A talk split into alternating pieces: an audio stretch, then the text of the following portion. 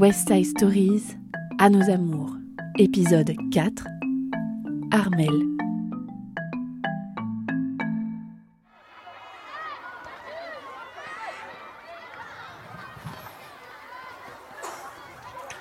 En Côte d'Ivoire, j'étais souvent le messager de mes amis auprès des filles. Moi, j'étais quelqu'un de très timide. Je n'osais pas aller voir les filles qui me plaisaient. Mais quand c'était pour quelqu'un d'autre, là, je trouvais tout le courage et les arguments possibles pour convaincre la fille. Chez nous, la drague, c'est simple. Si une fille te regarde dans les yeux, si tu la regardes dans les yeux, qu'elle ne détourne pas le regard, si elle te fait le petit sourire, ça veut dire que c'est bon. Le clignotant est du bon côté, tu peux tenter ta chance. Donc, on a des petits signaux qu'on prend pour savoir si une fille est intéressée par nous. Et ces signaux, c'est le regard dans les yeux, c'est les petits sourires et c'est aussi l'attention que cette fille te porte. Mais le problème, c'est quand je suis arrivé en France, je voyais toutes les filles me regarder dans les yeux.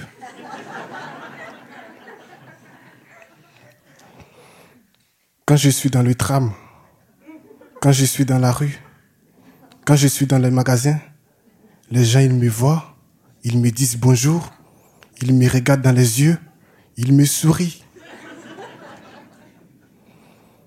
Ici, c'est normal, c'est le code de vie. Mais moi, je me croyais tellement beau, croyant que toutes ces personnes étaient en kiff sur moi.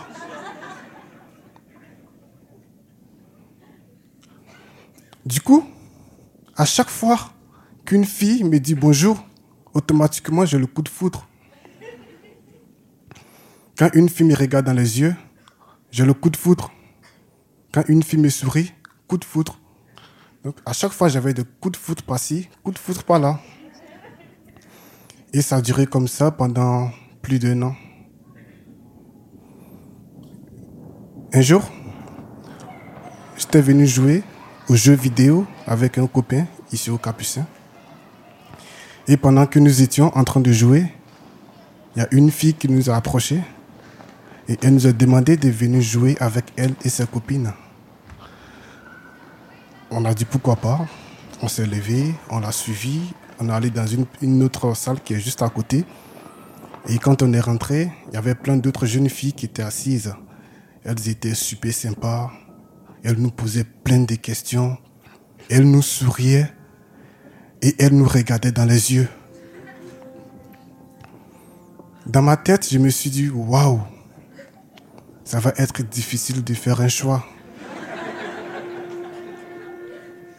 Elles sont toutes magnifiques. Alors finalement, j'ai fini par faire un choix. On a échangé le numéro. Elles nous ont donné avec facilité.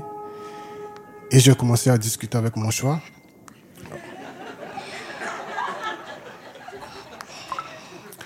On s'envoyait des messages, SMS, euh, sur les réseaux sociaux, on discutait.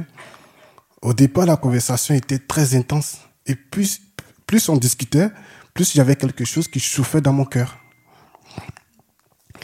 Et euh, au bout d'un moment, la conversation a commencé à devenir de moins en moins intense. Jusqu'à ce qu'un jour, un jour, je reçoive ce message. C'était même pas elle, c'était un de ses copains qui m'a envoyé ceci. C'est bon, tu arrêtes de lui envoyer des messages.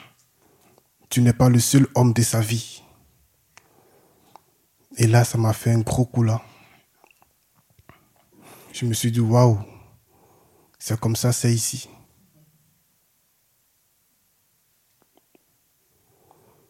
Ça coupé tout espoir que je me nourrissais depuis quelques jours.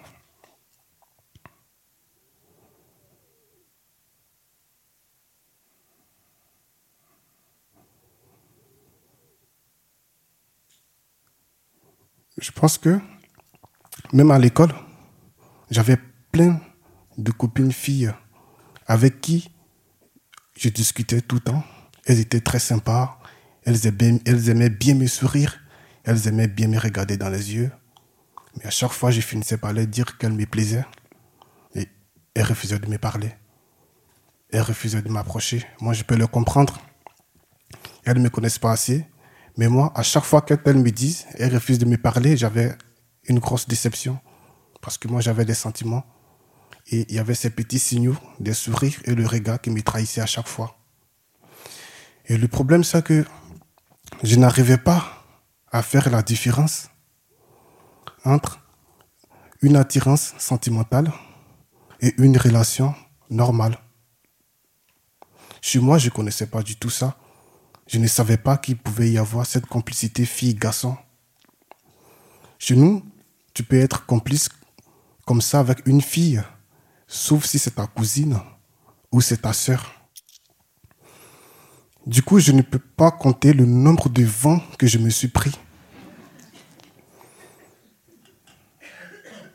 Ici, ils appellent ça prendre un vent. Mais moi, j'en ai pris tellement qu'au bout d'un moment, ça s'est transformé en ouragan. C'est devenu un tourbillon. Mais tout ça, c'était avant que je découvre la formule magique. J'ai un ami français qui m'a dit euh, Écoute, Armel, arrête de vouloir te mettre en couple. Tu sais, chez toi, c'est les garçons qui vont beaucoup vers les filles. Mais ici en France, c'est les filles qui viennent plutôt beaucoup vers les garçons. Alors j'ai arrêté de vouloir me mettre en couple. J'ai commencé à faire du théâtre pour m'assumer. Et euh, le théâtre m'a beaucoup aidé. Ça m'a permis de sortir de ma coquille. Quand je veux faire quelque chose, que je n'ai pas le courage de le faire, je me mets dans la peau d'un acteur et j'y fonce. Et à chaque fois, je réussissais. Et aussi, j'ai commencé aussi à faire des vidéos drôles pour mettre sur les réseaux sociaux, pour plus avoir confiance en moi, pour plus m'assumer. Parce que euh, me disait que j'étais moche, parce que j'avais un gros nez. Et euh, moi, je me suis, je me suis amusé à le mettre à vendre sur le bon coin.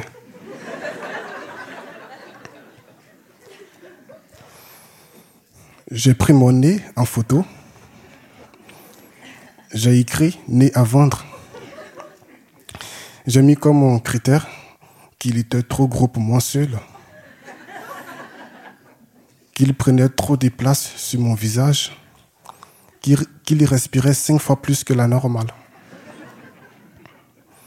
Et après, je l'ai remis sur euh, Instagram où je mets beaucoup de vidéos drôles et la photo a fait euh, pas mal de succès.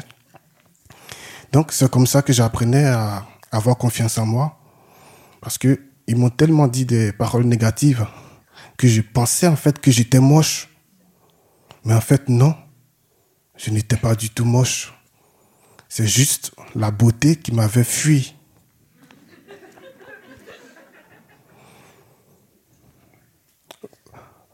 Et je pense que le secret, c'est, c'est de se croire beau. Même si tu n'es pas beau, que tu te crois beau, les autres ils vont penser que tu es beau. Et pendant tout ce temps, j'avais vraiment arrêté de vouloir me mettre en couple. Et c'est à ce moment que c'est arrivé. Et Nora. Et Nora, c'était une fille avec qui je partais à l'école tout le temps. Je la connaissais depuis euh, un an.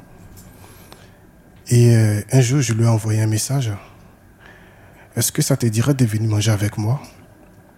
Elle m'a répondu euh, Pourquoi pas Et elle est venue le lendemain, euh, nous sommes allés au KFC. On est allé euh, manger et on discutait et je lui ai demandé si elle était en couple. Elle m'a dit non, je suis célibataire. J'ai dit mais comment se fait-il qu'une si belle fille comme, comme toi soit encore célibataire, à croire que les mecs ici sont aveugles. Elle m'a dit, je sais pas, mais je suis célibataire. Je dis, écoute, euh, moi aussi je suis célibataire. L'amour, c'est trop compliqué pour moi et c'est pas fait pour moi parce que je n'y comprends rien. Et elle m'a rassuré. Et euh, sur le champ, elle m'a demandé si je voulais me mettre en couple avec elle. J'ai dit, ben, pourquoi pas. Hein.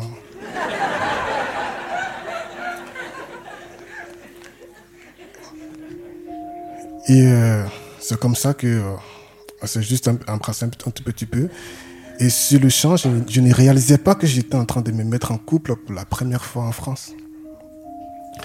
Et on s'est mis en, couple, ça a duré euh, six mois. Et j'étais très content d'avoir été en couple ici en France.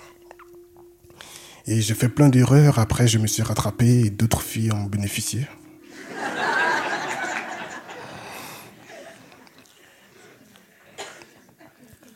Aujourd'hui, je suis célibataire.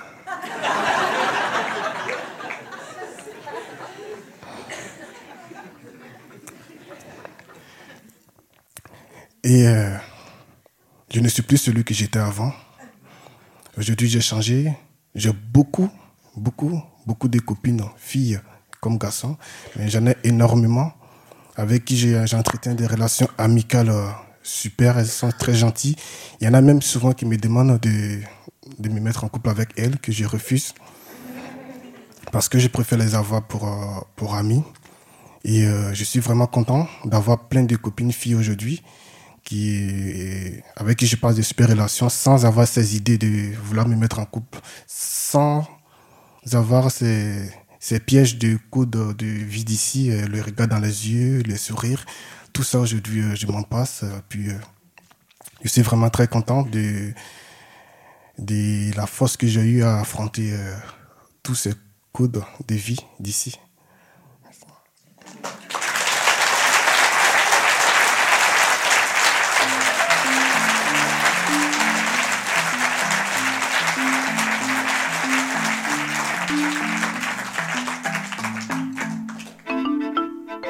West Side Stories, un podcast scénique de la web radio Oufipo, association longueur d'onde en partenariat avec le Corévi Bretagne.